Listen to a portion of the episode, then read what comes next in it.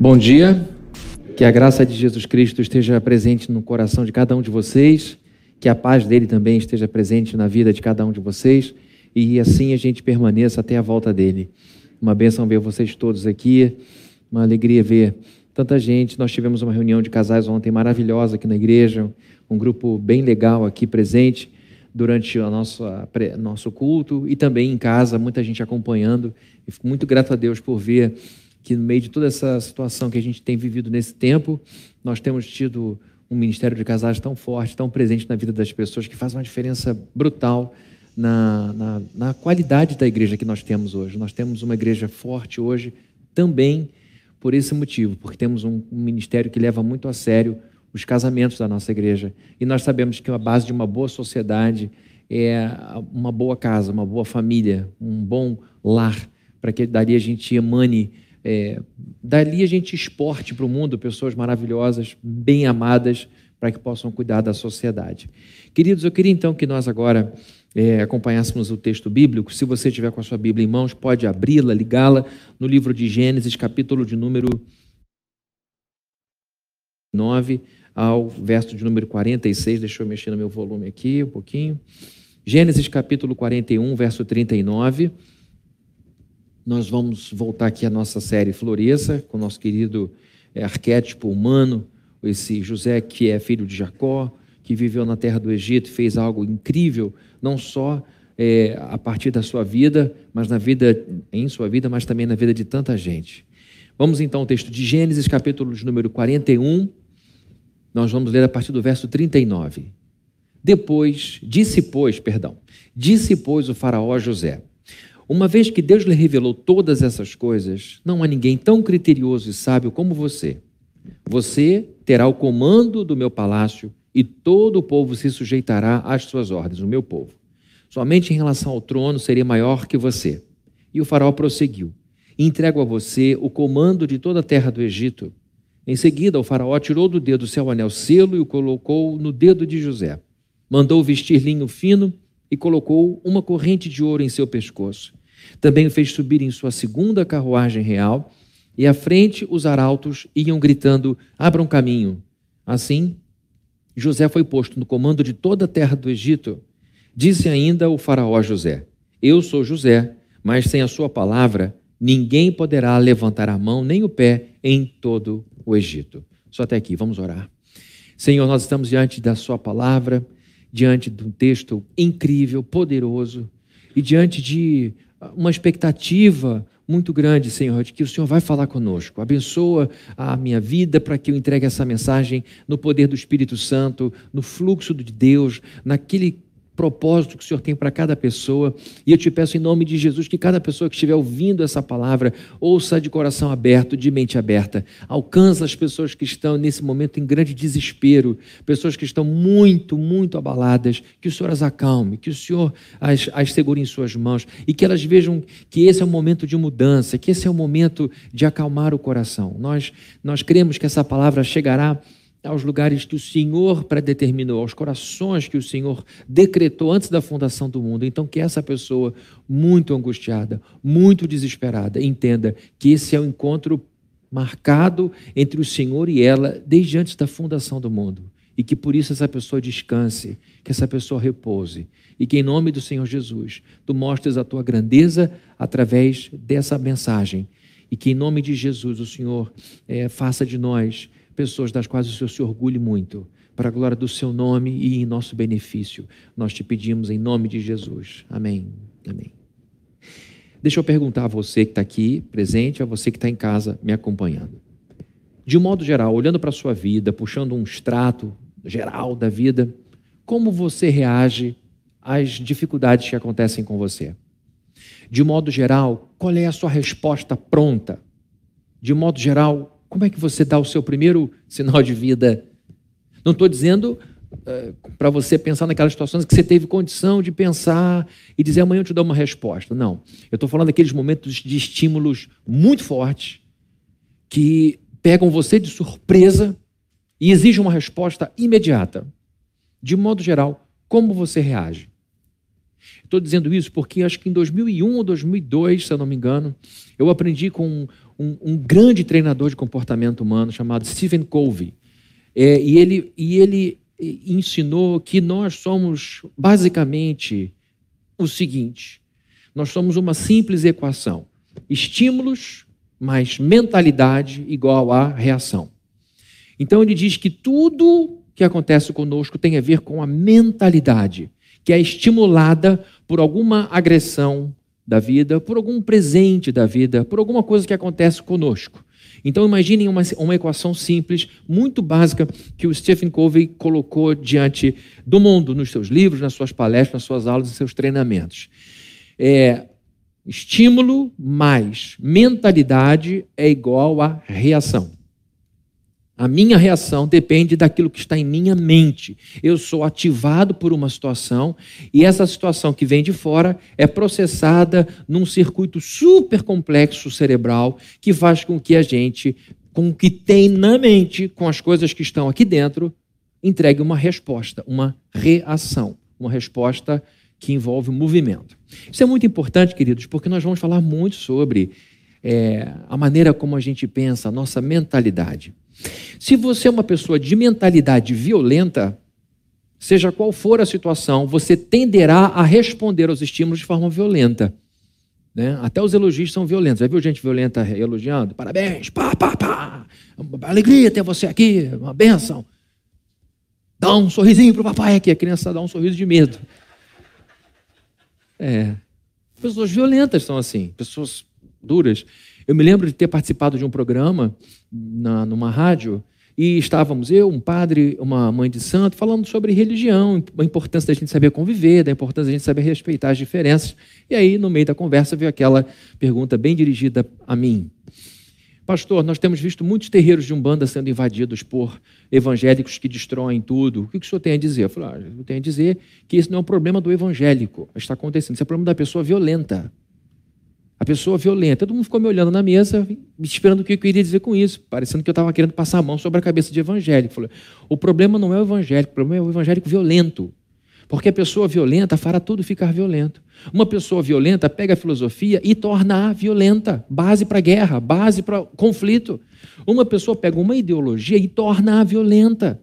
Uma pessoa violenta pega a teologia, pega a Bíblia e torna-a violenta, encontra base bíblica para destruir os seus inimigos. Então o problema é a mentalidade. E as pessoas concordaram e perceberam realmente. Porque o mesmo evangelho é pregado por uma pessoa que tem uma mentalidade violenta e uma pessoa que tem uma mentalidade amorosa.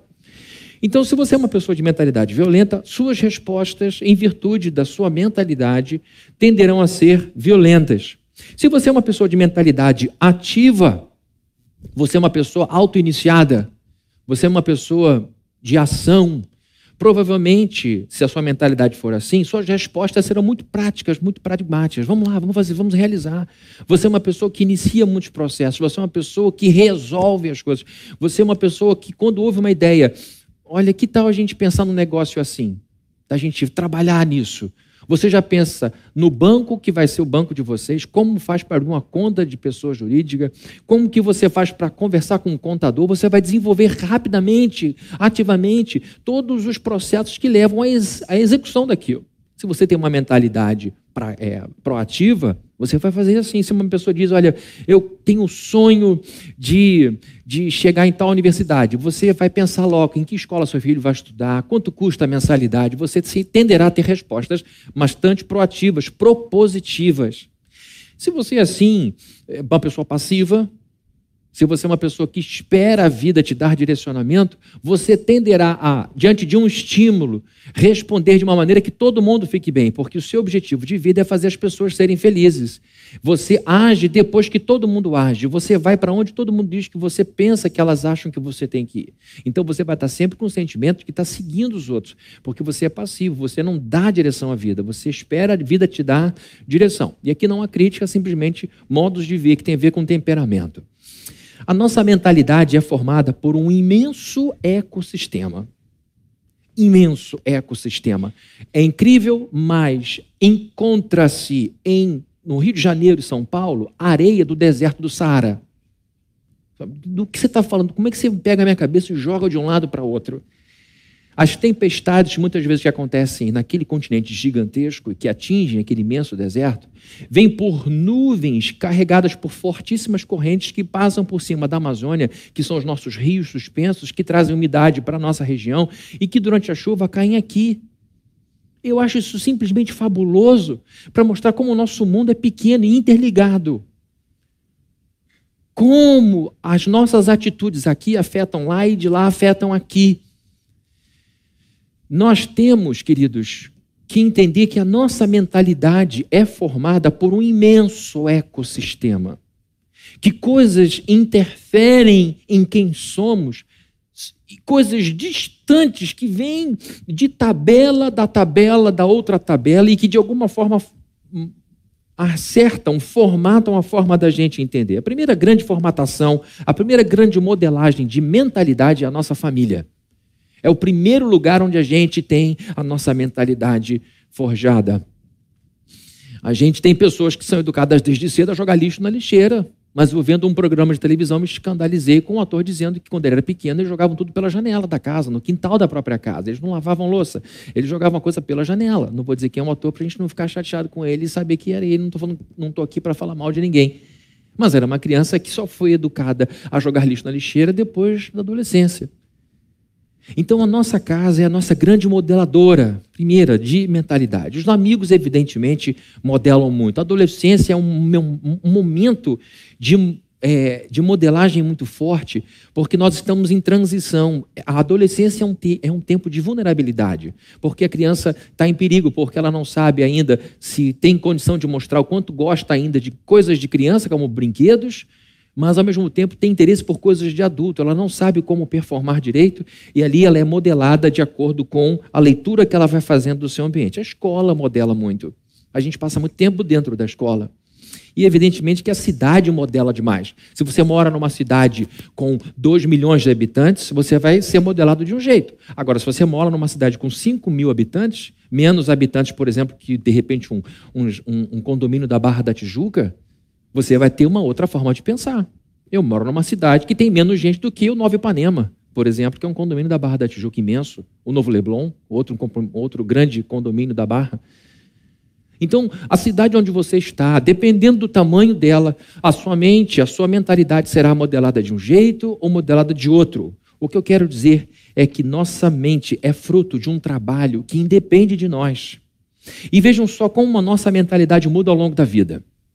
Vejam só como a nossa mentalidade muda. Até os cinco anos de idade, mais ou menos, eu sei que isso aqui não é matemática, tá? Isso aqui pode um pouquinho para mais, um pouquinho para menos. Mas é pouquinho, não é muito não. Uma criança de cinco anos de idade acredita que precisa de um adulto para fazer a sua higiene no banheiro. É o famoso grito, acabei. Né? As crianças.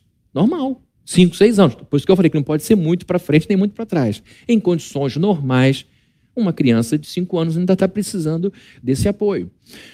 Em condições normais também, uma criança de 9 anos acredita que precisa de um adulto para ajudá-la a atravessar a rua, ajudá-la a chegar no curso de inglês, ajudá-la a chegar ali na aula de futebol, na escolinha de futebol. Por quê? Porque é perigoso para a criança andar sozinha. Aí os pais vão ganhando confiança e aí ela vai andando sozinha. A mentalidade dela aos 9 não é mais que precisa de alguém para limpá-la no banheiro, mas precisa de alguém para levá-la até um certo lugar, até que ela própria consegue se situar na cidade, no seu bairro, e dizer: a minha casa é para lá e não para cá. E quando eu atravesso, eu tenho que olhar para os dois lados aqui antes de eu pisar na rua. Então, queridos, estas coisas mostram de modo muito simples que a certa altura da vida nós vamos deixando para trás certas mentalidades. E quando eu falo de mentalidade, eu estou falando de forma de pensar, processos mentais, coisas que estão na nossa cabeça. Uma criança de 9 deve ter um constrangimento de ter que pedir ao pai e à mãe que venham ao banheiro limpá-la. Como um menino de 19 não pode, em condição normal, evidentemente, uma pessoa normal, não pode achar normal que o pai e a mãe precisem atravessar com ela a rua.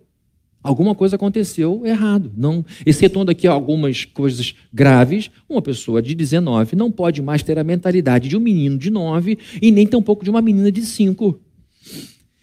Essas mentalidades, é bom a gente dizer que elas são importantes dentro de sua faixa etária, dentro de seu momento, porque mantém o mundo seguro, porque mantém as coisas. Nós somos o mamífero que mais precisa de ajuda por mais tempo. Né? Você vê um cavalinho nascendo, ele está andando, correndo logo, logo depois. desmama muito mais rápido e vai seguir a sua vida. Mas nós precisamos cuidar dos nossos pequenos mamíferos por muito tempo. Mas são etapas que têm começo, meio e fim e uma data geral que faz com que a gente então passe para uma nova fase e a nova fase exige uma nova mentalidade, uma nova mente, uma nova forma de pensar. Por que eu estou dizendo isso? Porque toda essa série Floresça está baseada num pressuposto que definhar, perdão, definhar ou florescer tem a ver com pensamento, com cabeça. Vocês vão ver daqui a pouquinho exatamente isso de forma mais profunda. Então a mentalidade tem um poder muito grande sobre nós, porque a gente entende que para cada fase da vida a gente tem que ter um, uma mentalidade e por isso a gente vai mantendo a vida segura, porque a nossa mente trabalha sempre em nosso favor. Entendam isso, a nossa mente não é autônoma. A nossa mente, ela é dirigida por nós. Nós precisamos entender isso de uma vez por todas, porque a nossa mente pode nos ajudar a subir ou nos fazer descer. E a gente precisa colocar isso na cabeça porque tenho visto muitos cristãos definhando na vida por serem passivos deixando a mente ser fuzilada por pensamentos que não cabem mais àquela altura da vida em virtude da não mudança de sua mentalidade. Agora você está falando, Fabrício, o que, que tudo isso tem a ver? Criança indo ao banheiro, atravessando a rua, mental. Você já falou de um monte de coisa. O que, que isso tem a ver com a série Floresça? O que, que isso tem a ver com o nosso querido José? Muito. Muito. Porque José floresceu, porque ele soube administrar muito bem a sua mente, a sua mentalidade ou as suas mentalidades. José foi brilhante nesse quesito. Nós veremos o quanto é importante para o nosso florescimento a gente saber deixar para trás aquelas mentalidades que não cabem mais no momento atual da nossa vida. A gente vai ver como é importante deixar para trás mentalidades que nos infantilizam. Você está na casa de um amigo, o amigo tem um filho de 12 anos. E de repente, enquanto vocês estão lá vendo alguma coisa na televisão, conversando alguma coisa, grita aquela voz de 12 anos, mãe, que, que, que altera, aquele adolescente que altera. Mãe, acabei, vem me limpar. O que, que você vai dizer? Esse garoto é normal. Não tem nenhum problema. Você vai perceber, tem alguma coisa estranha. Passa o tempo, você volta. Ah, tudo bem. Chega aos 15 anos. Mãe, aquele bigodinho. Me leva na cultura inglesa. Ali do outro lado da rua, com 15 anos de idade. Se disser que tem que pegar o 49, o garoto infarta. 40 o quê? 49, filho. Porque não fica preocupado. Se você se perder, ele vai voltar, porque ele é circular. Ele vai dar uma volta assim, ó. Você vai, é só você esperar que você vai parar de novo aqui em casa. Quer ensinar seu filho a andar de ônibus? Bota no 49. Eu, quando matava aula, mãe, vou te contar isso agora. Às vezes eu matava aula no Oswaldo Cruz, entra burro e sai avestruz, minha escola. Ou Oswaldão, entra burro e sai ladrão. A gente adorava aquela escola. Eu e os meus amigos matávamos aula, entrávamos no 49, dávamos três voltas no 49. Olha o Oswaldo Cruz de novo, a rua que eu morava. Olha o Oswaldo Cruz de novo aqui. Então, quer lição, lição do dia. Quer ensinar seu filho a andar de ônibus, anda de 49, que não tem perigo, ele vai voltar. Ah, voltou assaltado, mas voltou, está inteiro, voltou sem o telefone, está aí, não tem nenhum problema. Faz parte da vida. Então, a gente vai ver o quanto é importante para o nosso florescimento deixar para trás mentalidades que não se adequam mais ao nosso momento de vida e que, se permanecerem ali, vão nos infantilizar, vão nos atrofiar, vão nos impedir de florescer, porque o objetivo dessa série é fazer com que, ao final da vida, você diga assim: esses galhos, você velhinho, velhinha, cabecinha branca, você possa dizer: esses bracinhos velhinhos enrugados aqui deram muito fruto na vida. Muita gente comeu do fruto da minha sabedoria. Muita gente ainda se alimenta de meus conselhos. Muita gente foi feliz porque eu fui feliz. Muita gente foi amada porque eu me amei. Muita gente conheceu Deus no amor porque eu vivi com esse Deus. Isso é florescer. Isso é florescer. Você poder olhar o seu neto e ver o seu neto feliz, saudável e dizendo: Meu Deus, isso é florescer. Não é vida sem problema, mas é vida de gente que enfrenta o problema e continua feliz, continua alegre, dizendo: vamos embora, vamos para o próximo. É importante demais para não dizer isso que eu vou dizer agora. É importante demais a gente lembrar que definhamento ou florescimento não acontecem por falta de dinheiro. Definhamento ou florescimento não acontecem por causa da falta de dinheiro, por falta de escolaridade, por falta de família, por falta de network. Não. Porque você conhece gente pobre, que teve pai ruim, mãe ausente, que estudou em escola ruim a vida inteira e prosperou. Floresceu. Deu certo na vida. Lutou contra um monte de preconceito, um monte de barreira, um monte de dificuldade e conseguiu enriquecer, conseguiu ser gente de família, conseguiu ter filho e tudo. Por quê? Porque não depende dessas coisas, não depende do ouro de fora, porque o ouro está dentro do pote. Ouro dentro do pote. Pessoas que tomaram decisões, eu não vou reproduzir miséria na minha família. Não vou reproduzir fraqueza na minha família. Meu pai, meu, meu bisavô foi horroroso para a mãe, para minha bisavó. Meu avô foi horroroso para minha avó. Meu pai foi muito ruim para minha mãe. Eu serei um ótimo marido. Você é uma figura de transição. Mais uma grande lição que aprendi com Stephen Covey. Que nós podemos ser figuras de transição. Acabou essa história de casamento terminar com 5, 6 anos na minha família. Acabou essa história de ninguém dar para nada, de ter um monte de alcoólatra, de ter um monte de gente perdida, de ter um monte de gente imatura. Eu vou mudar nessa história. Eu serei essa figura de transição, uma decisão da mente. Portanto, gente, não depende do seu CEP, não depende do meu CEP, não depende do nosso saldo bancário, porque a gente sabe que tem gente que nesta vida recebe pouco e com pouco faz muito. E tem gente nessa vida que recebe muito e com muito faz pouco. Por que eu amo tanto Jesus Cristo? Porque ele com muito pouco fez muito. Aliás, do nada ele fez tudo. Ele pega Pedro, Paulo, Bartolomeu, Paulo pegou depois. E com esses jovens, com esses meninos, transformou o mundo. Então, eu fico abismado com histórias de homens e mulheres do passado e do presente, distantes, que eu não conheço pessoalmente, e amigos e amigas, que vieram do nada, do pouco, e contra todas as expectativas, floresceram como pai, como mãe, como chefes de família, como mulheres fortes, homens fortes. Eu acho essas histórias incríveis, porque isso é florescimento. E isso é decisão da mente. Não é uma coisa que aconteceu, ah, eu tropecei no sucesso, fui catando cavaco por 30 anos, e olha, cair aqui no enorme sucesso. Não existe isso. Nem para a pobreza, nem para a riqueza, nem para a alegria, nem para a infelicidade. Definhamento e florescimento acontecem por, de, por causa de decisões tomadas na cabeça. Ou você programa a sua cabeça para te ajudar, ou você programa a sua cabeça, deixa ela solta para te enterrar.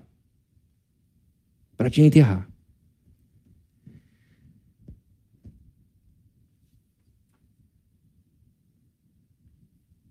O mundo vem mudando desde sempre.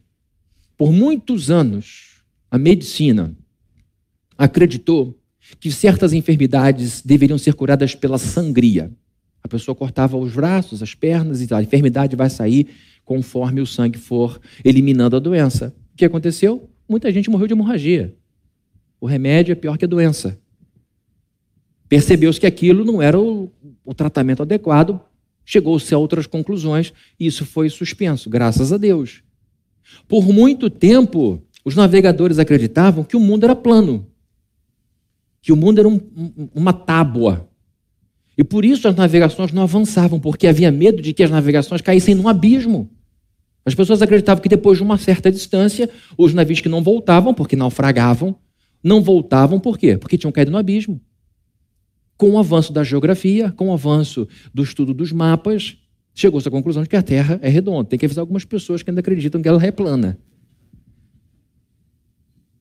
Mas graças a Deus por esse avanço, porque as navegações chegaram aqui. Quando houve esse problema do navio que encalhou num canal no, no, no Oriente Médio, se eu não me engano, não foi? Hã? Canal de Suez. Queridos, uma semaninha gerou um prejuízo de bilhões de dólares no mundo. Nos dias de hoje, com aviação, porque ainda continua sendo a navegação um meio de transporte de mercadoria imenso, muito mais forte e poderoso que um avião. Então vejam só quanto que foi produtivo para a humanidade a mudança da mentalidade da medicina. A mudança da mentalidade dos geógrafos, dos, dos, dos grandes viajantes pelo mundo. O que eu quero dizer, queridos, é que a gente, para florescer, precisa entender que mudar mentalidade é natural, inerente à sociedade humana, e em alguns casos absolutamente necessário. Porque tem gente que se orgulha de ser teimosa e morre com o seu orgulho. Afunda da cabeça aos pés, dizendo: Eu nasci assim, eu sou assim, eu não mudo. Aí você para para perguntar: quando foi que você decidiu ser assim? E nunca mais mudar? A pessoa não vai saber te responder. Porque ela absorveu essa inculcação mental, ela firmou toda a sua vida a partir de um objetivo, e sem este objetivo, sem essa mentalidade, ela não consegue navegar na sociedade.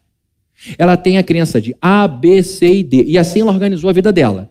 A minha vida é A, B, C e D. Aí ela descobre que A e D não funcionam mais. Ela vai se virando com, eu já até esqueci, com B e com C. Aí C começa a capengar. E ela diz: não, eu não vou mudar. Não, mas existe uma outra maneira: F, G, H e J. Você só tem que mudar para. Não, de forma nenhuma. Por que, que ela não faz essa mudança? Porque a identidade dela está firmada em algo a sua mente está formatada a partir de algo que não funciona mais. Então ela prefere naufragar a mudar de mentalidade.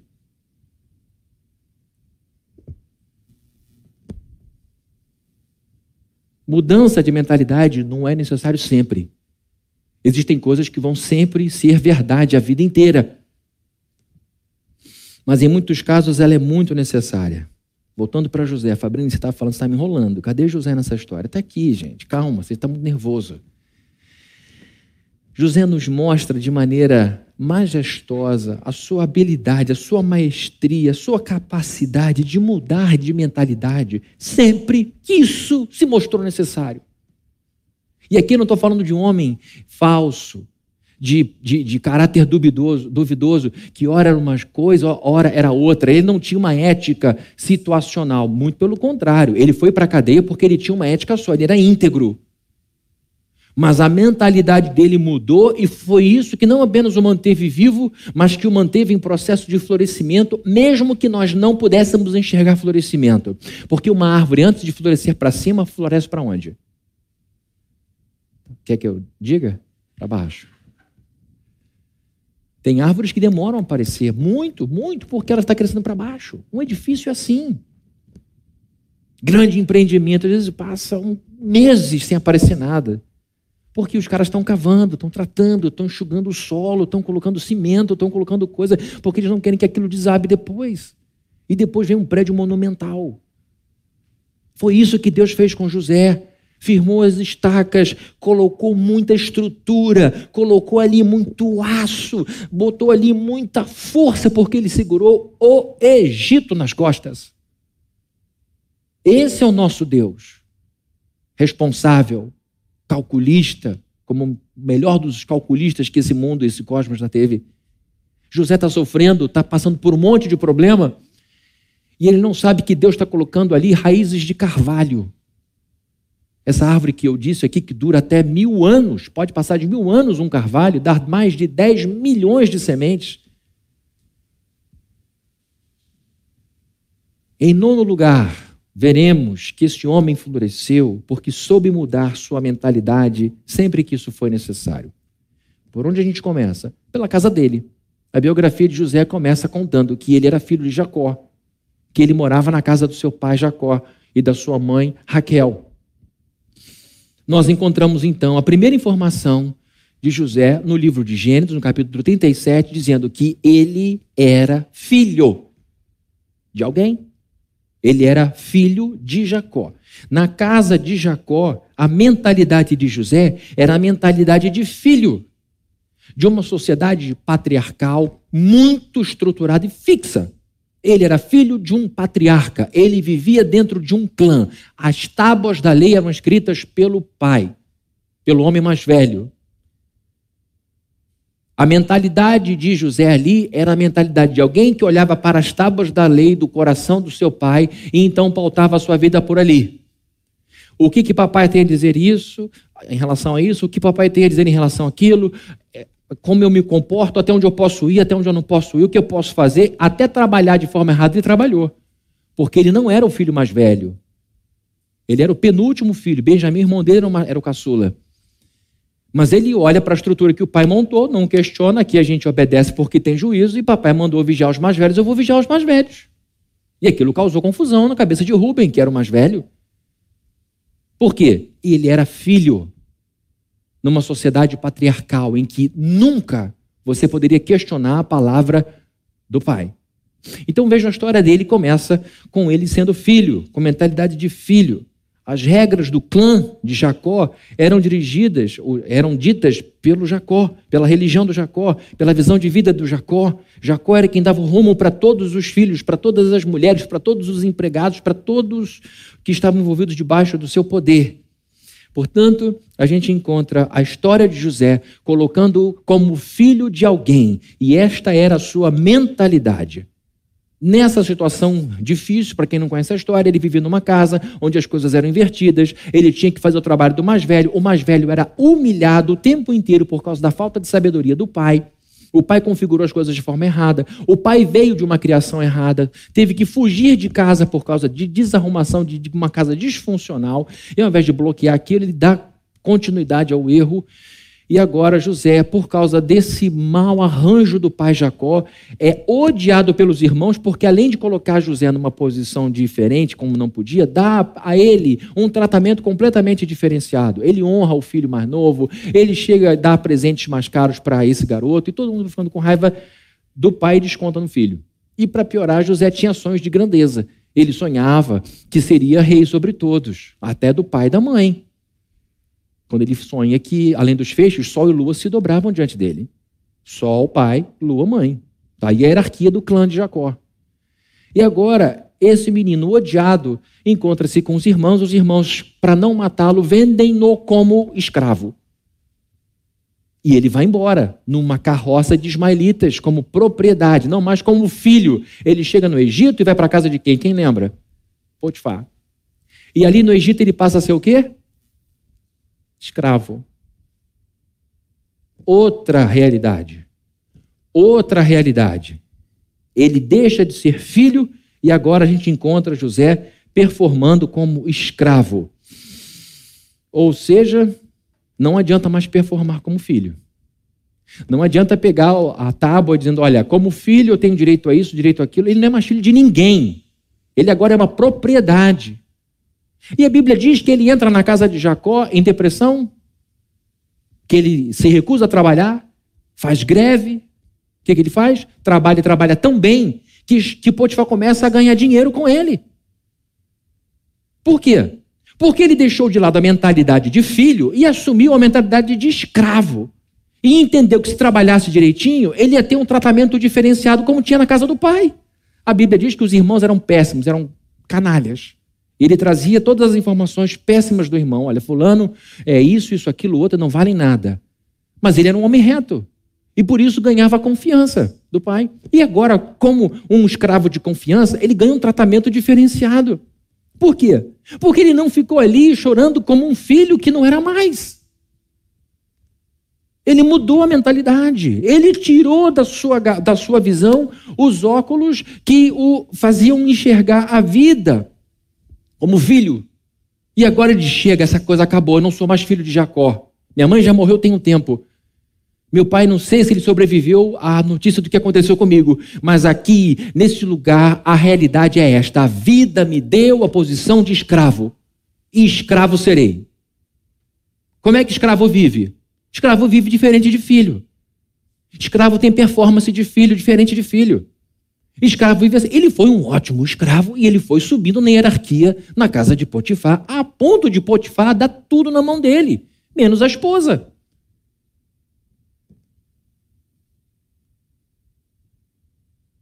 José continua a sua, o seu florescimento, colocando raízes para baixo, porque muda sua mentalidade. Adiantaria José ficar chorando e gritando pirracento: Eu sou filho de Jacó, eu não mereço estar aqui, eu não fiz nada para merecer isso, eu não vou trabalhar. Isso só ia piorar, não ia adiantar nada. Continuar chorando de frente para o espelho, nem tinha espelho nessa época, mas de frente de um bronze polido, Eu sou filho, eu não aceito essa vida de escravo, eu rejeito isso em nome de Jeová, porque não tinha Jesus ainda. Eu não aceito isso, eu decreto aquilo. Ele ia gastar o hebraico dele. O que, que ele faz? De forma muito prática. Ele guarda a sua mentalidade de filho e põe em prática uma nova forma de ver a vida, de entender a vida, a mentalidade de escravo. E continua a sua vida, vai tocando as coisas. Agora ele é um órfão, escravizado. A vida continua. E a vida de José é cheia de emoção. Não tem essa história de com emoção sem emoção. Tudo é com muita emoção.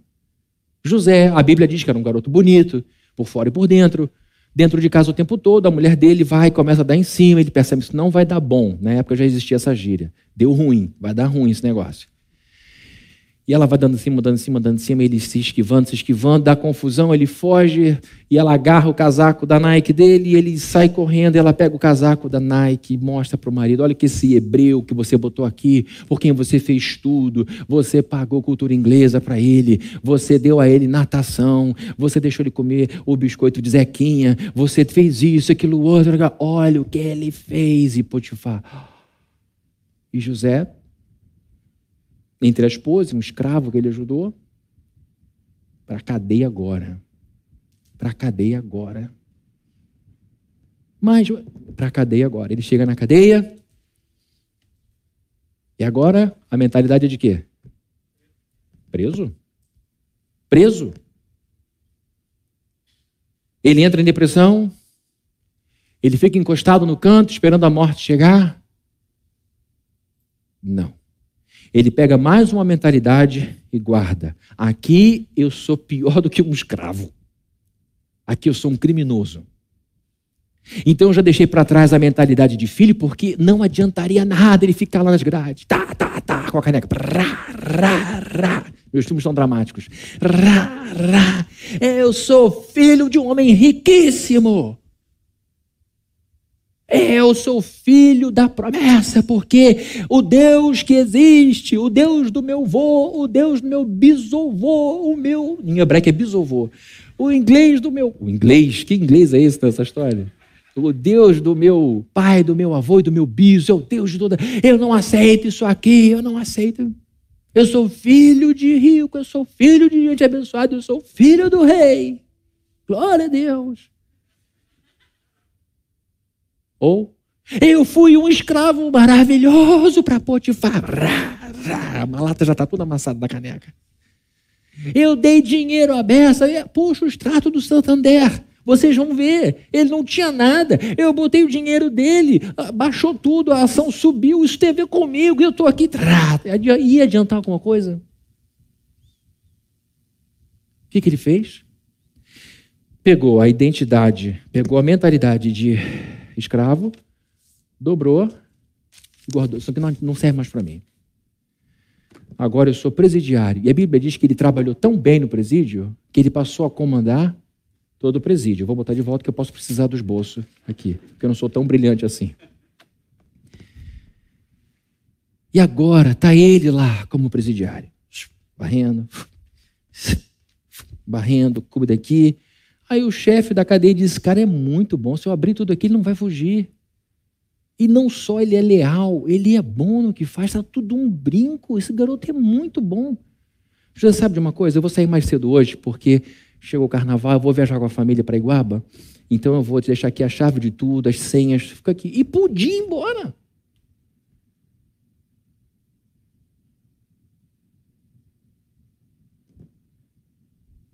De filho Mentalidade de filho. Ele muda porque a vida foi se apresentando para ele e ele foi aceitando o que a vida ia lhe dando. Mesmo que a vida lhe desse o que deu. Deixa de lado a mentalidade de filho, assume a mentalidade de escravo. Prospera como escravo. Está prosperando como escravo. Que coisa extraordinária. Tem gente com muito orgulho nesse mundo que não aceita um downgrade, que não aceita uma descida e lá daqui não vou fazer nada. Não. A vida me fez descer, então aqui eu vou ser o melhor que eu posso ser. Não, a vida me fez descer mais um pouco, aqui eu vou ser melhor um pouco. Sabe o que acontece? Chega uma hora que você percebe que Deus está te usando como num estilingue. Chega uma hora que você percebe que Deus te pôs num estilingue.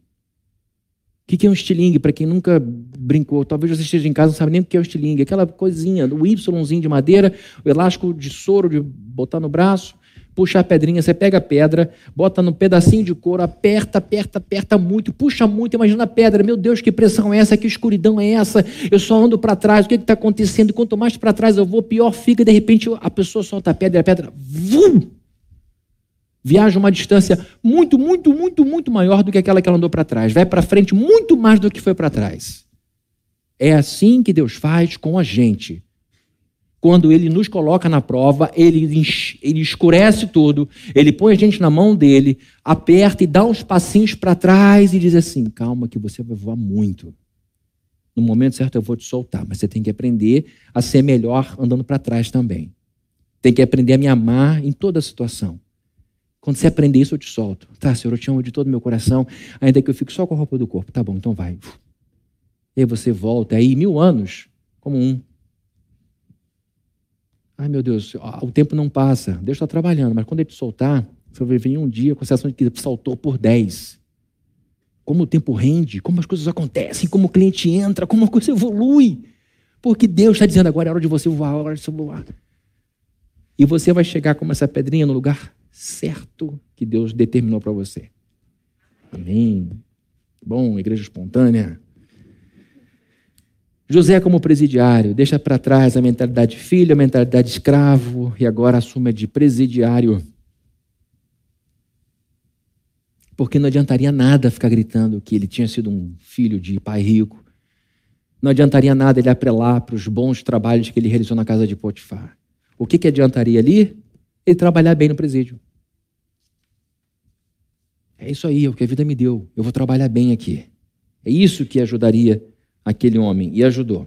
E num determinado momento, em que ele está fazendo bem o trabalho dele no fundo do poço, lembrem, o José na cadeia está no fundo do poço, com a bochecha direita no fundo do poço, no, no limo, na parte mais baixa de sua vida. E quando ele está ali trabalhando, cantando louvores a Deus, dois rapazes lá, colegas, têm sonhos, ele interpreta de um, oh, vai dar certo, você vai voltar para o seu cargo, chegando lá, fala de mim, por favor. Vejam aqui que está um sujeito que não está entregue. Ele não está entregue, ele quer prosperar, ele quer florescer, ele quer sair dali. Não há um homem dizendo quanto pior, melhor. Tá bom aqui. Não estava bom. Ele sabia que não estava bom. Tanto é que ele pede que o outro interceda por ele. Vejam que coisa, olha que cabeça. Eu aceito a vida, eu vou lidar com essa situação, vou deixar para trás mais uma vez uma mentalidade que era menos pior do que essa. Tá bom, vou viver aqui. Mas quando surge a chance de sair dali, ele diz: Olha, me tira daqui. Olha que equilíbrio de vida. Que coisa espetacular. E o cara diz: pode deixar. Chegando lá, eu me lembro de você. O outro acabou acontecendo a morte dele porque era o que o sonho dizia. O sujeito some dali e por dois anos esquece de José. Até que Faraó tem um sonho. E José era bom de sonho. E então o rapaz diz: Eu esqueci de José, meu Deus, que absurdo. Meu senhor, eu conheço um rapaz lá que, que, que interpretou o sonho da gente, um, um cidadão maravilhoso, está lá por essa situação, acho que ele pode te ajudar. E agora ele vai à presença de Faraó, ouve os sonhos de Faraó e diz: É um só, está dividido, mas é um só. Aconteceu duas vezes porque Deus já decidiu, vai acontecer. Serão sete anos de muita prosperidade, vai entrar muito dinheiro de royalties, vai entrar muito dinheiro, muito dinheiro. Guarda. Guarda, porque depois o petróleo vai secar. E vai secar de um jeito que todo mundo vai esquecer da bonança. Guarda. Encontre um homem bom, Faraó, para que ele possa administrar esses bilhões e trilhões que vão entrar. Porque depois as vacas magras serão devoradoras. E elas vão ser tão devoradoras que, mesmo comendo as gordas, continuarão magras. Você tem que se preparar. E arranja alguém para cuidar bem disso. Ele então se prepara para talvez voltar lá para a masmorra. E Faraó, com queixo caído, minha diz que ele ficou com queixo no peito, e diz assim: Quem ah, como você, meu jovem? Eu estou com um monte de ancião aqui, ninguém soube responder nada. Ele começa a olhar para o teto, olhar para o lado. Você, em cinco minutos, não só entendeu meu som, mas me deu os caminhos para administrar a pior crise desse nosso tempo. Você vai cuidar. E aí é o texto que eu e você lemos. E tem gente maluca que vai olhar para esse texto e vai dizer: que sorte de José. O cara sonhou na cadeia que ele estava. Nossa, que sorte! O padeiro, o copeiro, que voltou à presença de Faraó e que o linkou a Faraó, caiu exatamente onde estava. Que sorte, sorte nada. Houve ali um forjamento de muito tempo. É um absurdo você olhar para uma pessoa bem-sucedida e dizer que ela teve sorte. Ninguém é bem-sucedido por sorte. E ninguém é mal-sucedido por azar. Entendam isso. São escolhas da mente, da mentalidade. Da mentalidade. Como é que o Brasil, como é que o Brasil consegue ter tanta pobreza em cima de tanto ouro, em cima de tanta água, em cima de tanta biodiversidade? E a gente olha para o Japão, um arquipélago que nem um continente é, ser tão rico. O povo tem que administrar a vida com terremoto o tempo inteiro, com maremoto o tempo todo. E a gente está comendo uma laranja, cai no chão um caroço, pum, sai uma laranjeira. Por que, que a gente permite que roubem tanto de nós?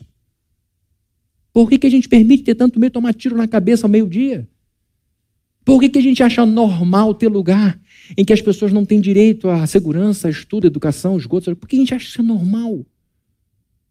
Mentalidade.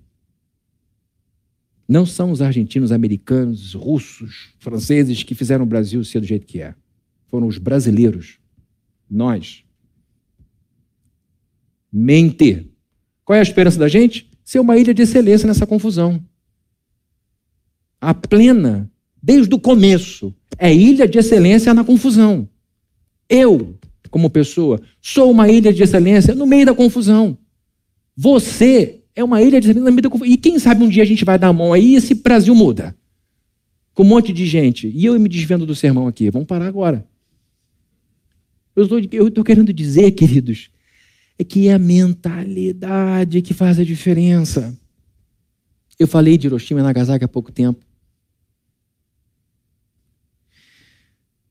Agora estamos diante de um homem que deixou para trás a mentalidade de filho porque não vivia mais na casa do pai. Deixou para trás a mentalidade de escravo, porque não estava mais na casa de Potifar. E deixa para trás agora a mentalidade de presidiário, porque não está mais no presídio. Está onde agora? Na liderança do governo. E ali ele assume a mentalidade de governante sem culpa. Porque é outro problema do brasileiro. Se sentir culpado quando é bem sucedido. Porque na cabeça da gente, quem tem sucesso roubou de alguém, fez alguma coisa errada. Nunca é por mérito. É porque teve herança, foi filhinho de papai, ou porque passou a mão é, na, na, riqueza de alguém. Ou porque tem tanta pobreza que a gente se sente culpado por ter alguma coisa a mais que o outro. Aqui está um sujeito que, pela bênção de Deus, chegou ao posto mais alto que podia chegar porque ele soube mudar a sua mentalidade. Ele poderia chegar lá, eu?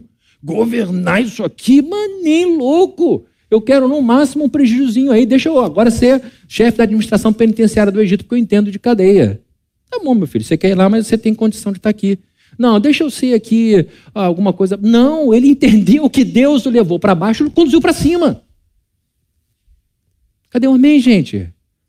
Eu sou calvinista, calvinista quer progredir. Por onde a gente passa, a gente cria universidade. Por onde a gente passa, a gente cria progresso. Como ser humano. Aqui está um sujeito que floresceu porque soube mudar sua mentalidade conforme a vida exigia dele que mudasse. De filho para escravo, de escravo para presidiário, de presidiário para governante. Que zigue-zague.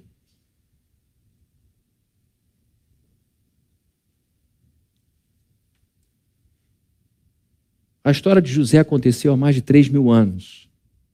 Muita coisa mudou nesses 3 mil anos. Nós não temos mais faraós.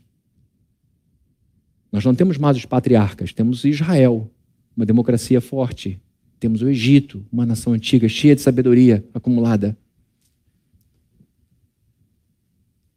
A humanidade mudou muito, mas uma coisa se mantém constante de lá até aqui: a dinâmica da vida a dinâmica da vida e a exigência que a vida faz da gente saber mudar mentalidades ao longo dela.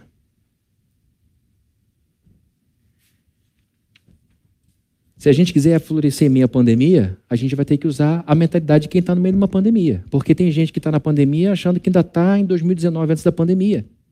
Esperando o mesmo fluxo de clientes, esperando o mesmo fluxo de igreja, esperando a mesma entrada de dinheiro, esperando a mesma forma, os mesmos entretenimentos. Não tem como, a gente está numa outra realidade. A gente precisa aprender com José que a nossa mentalidade precisa estar alinhada com a realidade do nosso tempo. A Bíblia diz que há tempo para todas as coisas debaixo do sol, Eclesiastes capítulo 3. Vamos a algumas aplicações. Se você é adolescente de 16, 17 anos, que mantém a mentalidade de uma criança de 5, exigindo que seus pais limpem sua bagunça o tempo inteiro, você fará cenas ridículas de um marmanjo, de uma marmanja, que fica exigindo que seus pais limpem você o que você faz de errado. Aí vai culpar seu pai e sua mãe porque não arruma um namorado, uma namorada. É porque a menina olha para você e vê um garoto de chupeta na boca. É, mas eu não chupo chupeta desde 5 anos de idade. Demorou até. 5 é muito grande já para chupar chupeta. É porque você se comporta como quem chupa chupeta. Meu pai não me deu, meu pai não me amou, minha mãe não me deu, minha mãe não me amou. Eu sou desse jeito porque minha mãe me. Isso, meu pai é aquilo. E meu pai e minha mãe, 5, 6 anos de idade, a criança fala. Porque realmente o pai tirou da mão o brinquedo. E a criança chora. Meu pai tirou o brinquedo. Mas eu não sou assim. É assim, é você que não está enxergando. Eu vou te pedir fazer um exercício. Você é adolescente, de 16, 17 anos, que está me vendo. Volta para cá. Está me vendo em casa. Faz um exercício com 16, 17 anos para você entender a bobagem que você está fazendo da sua vida colocando a culpa no seu pai e na sua mãe. Compra uma chupeta sem ninguém ver. Vai na farmácia, compra uma mamadeira e uma chupeta. Enche de leite. E fica no seu quarto chupando chupeta e reclamando do seu pai, olhando para você no espelho. É uma cena ridícula. Ridícula. É assim que você se comporta como uma criança de 8 anos, de 9 anos. Estou falando isso, queridos, porque tem muito adolescente rebelde, sem causa, com a vida dada de bandeja, chorando da vida num ar-condicionado a 18 graus. Eu não sei o que eu vou fazer da minha vida. Você tem 17 anos e eu, com 48, estou dando mudanças na minha vida.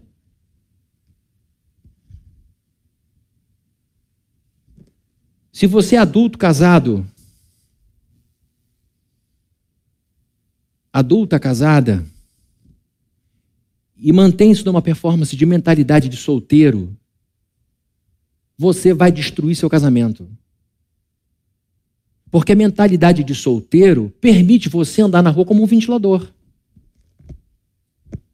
Solteiro, sem nenhum problema. Vai rodar a cabeça.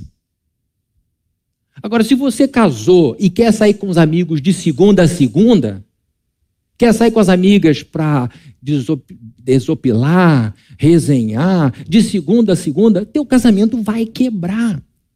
Porque a performance, a mentalidade é de gente solteira, não é de gente casada.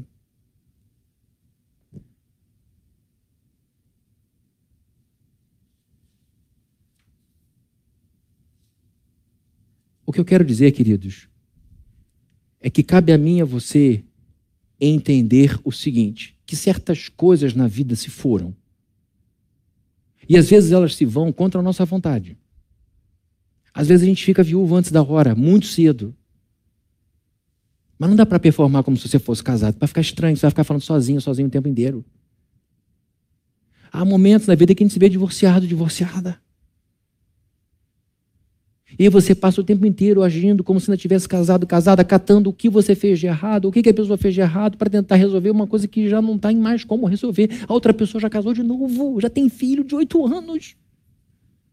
Então você dizendo, ah, se eu tivesse aguentado um pouco mais, se eu tivesse, ah, aquele soco doeu, mas eu acho que ele, fez por, porque me amava, e você fica enlouquecida achando que aquele monstro era uma benção.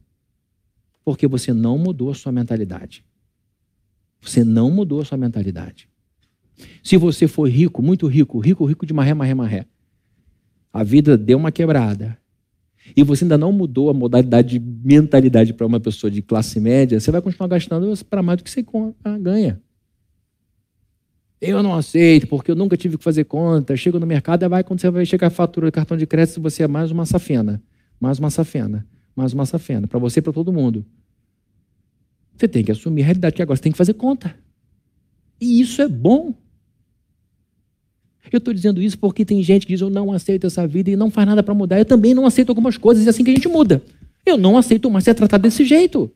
Eu não aceito mais ganhar isso, eu não aceito mais ser respeitado, mal respeitado daquela forma. Então essa indignação leva a gente para algum lugar. O que não dá é para você ficar indignado e não mudar. Porque você vira uma pessoa de lamúria. Lamúria. Eu não aceito, eu não quero, eu não vou. Sandália no pé, camisola, aquele pijama. Segunda, eu não aceito. Isso é cabelo assim. Eu não aceito isso. Eu não sei que ah, eu, a cama é desarrumada, a confusão. Tudo bem.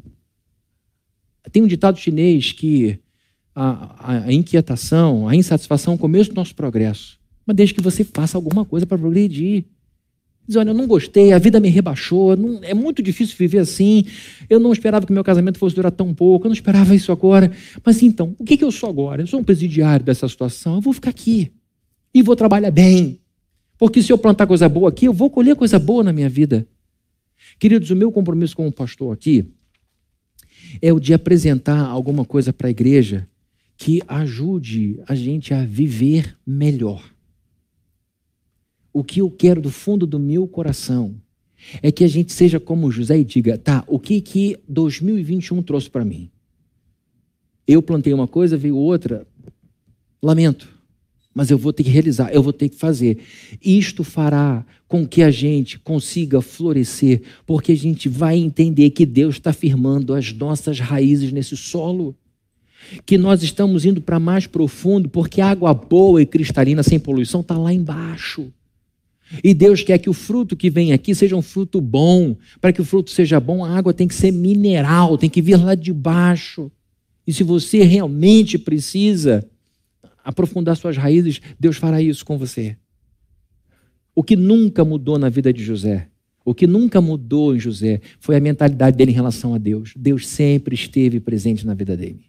Sempre foi parceiro. Ele lá na casa de Potifar, passando uma situação, disse para o rapaz, para o Potifar: Eu não vou fazer com o meu patrão, para a mulher dele, algo tão injusto, porque ele me trata muito bem. E quando o faraó o chama para falar sobre o sonho, ele, o faraó diz: Olha, eu soube que você interpreta sonho. Ele falou: Isso não está em mim, mas Deus vai te dar uma resposta favorável. Você vê Deus na vida de José de ponta a ponta. Isso não mudou. Entenderam? Isso não muda. Jesus é o nosso rei. Jesus é o nosso Salvador. A Bíblia é a palavra de Deus para nós. Nós somos o povo do Deus Todo-Poderoso. Isso não vai mudar nunca. Agora as circunstâncias mudam. Por quê? Porque o nome dele há de ser glorificado e você há de ser abençoado e feliz com uma vida de florescimento que você vai experimentar. Amém? Desde que você e eu saibamos fazer as mudanças de mentalidade na hora certa. Amém? Vamos orar? Pedir ao pessoal do louvor para vir aqui para começar a se preparar para a nossa última música. Senhor querido, bendizemos o teu nome pela vida tão cheia de sabedoria de José. Uma vida marcada por tantas dificuldades, uma vida marcada por tanta dor, uma vida marcada por tanta humilhação, mas que fica para nós, ó Deus, como um legado de riqueza humana, como alguém que soube mudar a sua forma de ver, a sua mente, a sua mentalidade, conforme a vida ia mudando.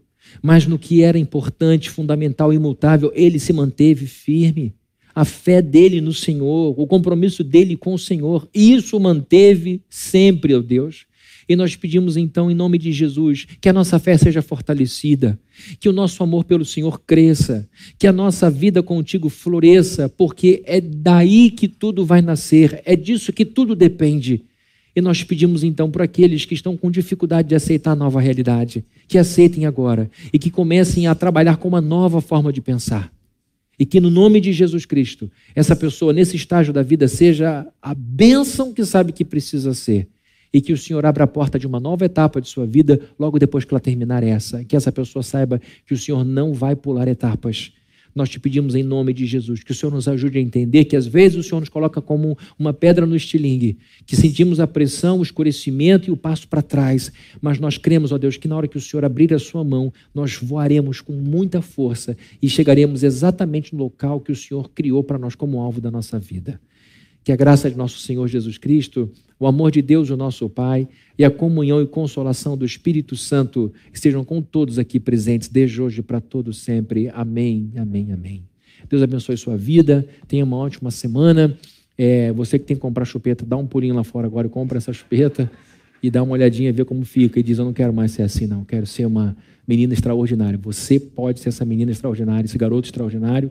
E eu vou parar por aqui, senão vou pregar para você, que você sabe que eu mandei comprar chupeta, tá bom? Vamos lá adorar a Deus, vamos ficar de pé para cantarmos mais um louvor.